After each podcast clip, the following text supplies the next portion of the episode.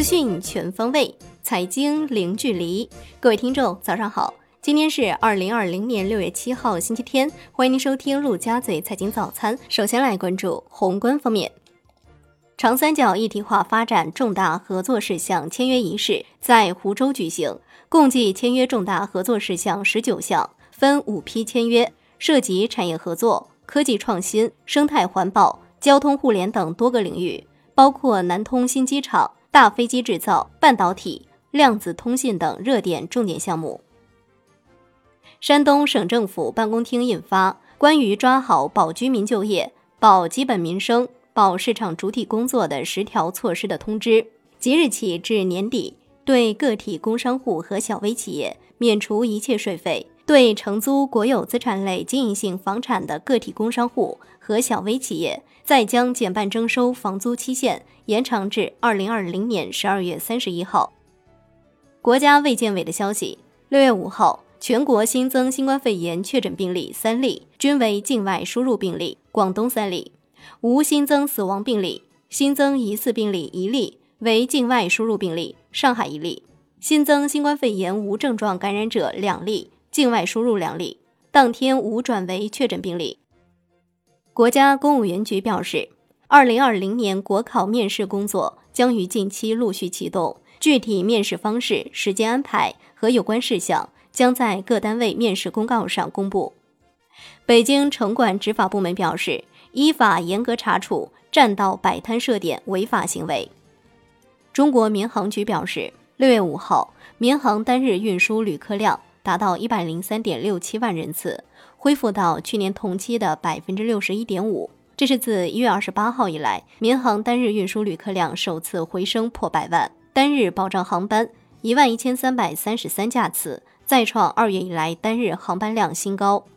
五月份，全国铁路发送旅客一点五七亿人次，日均发送五百零八万人次，环比增加一百三十九万人次。增长百分之三十七点六，客流呈现快速回升趋势。为满足客运需求，铁路部门按照一日一图动态调整旅客列车开行方案，日均开行旅客列车六千三百六十八列。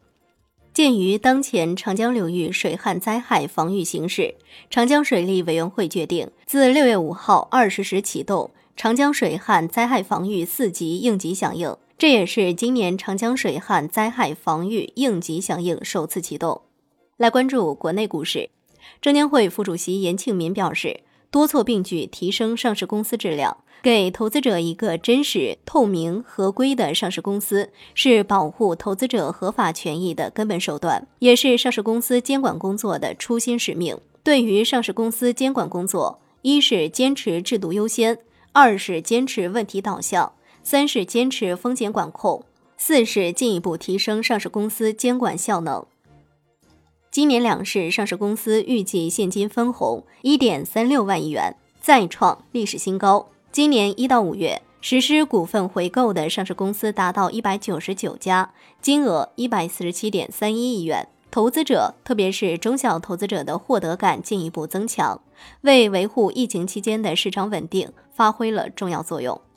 财务造假严重挑战信息披露制度的严肃性，严重毁坏市场诚信基础，严重破坏市场信心，严重损害投资者利益，是证券市场的毒瘤，必须坚决从严从重打击。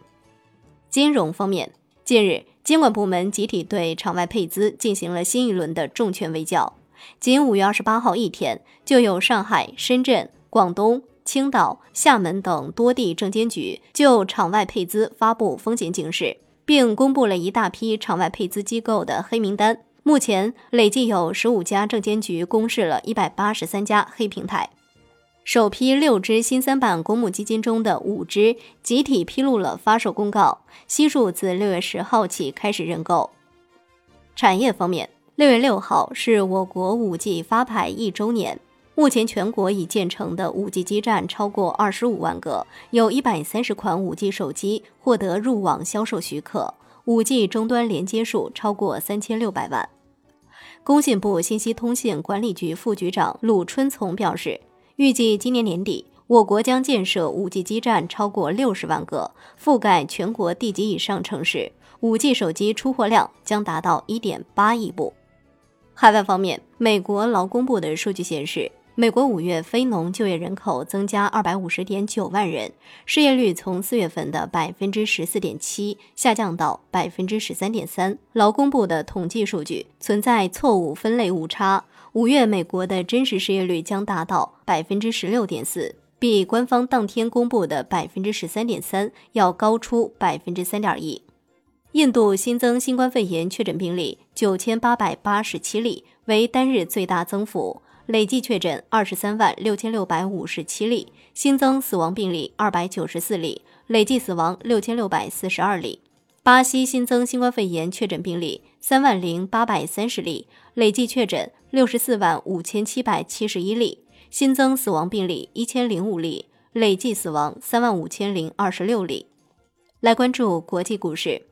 位于美国加州洛杉矶的一个亚马逊配送中心大型仓库发生火灾，目前尚无人员伤亡报告。当地政府已开始对起火原因展开调查。债券方面，央行副行长潘功胜表示，近期将推动债券市场基础设施互联互通，压实资产管理人。和托管人责任，优化托管结算制度安排，建立覆盖全市场的交易报告制度，组织明确标准化债券类资产认定规则，推动金融基础设施建设。截至五月末，今年共有八十二家城投新主体进入债券市场发债，相比去年同期明显增多。从评级来看，八成新发债主体评级都在 AA 级及以下。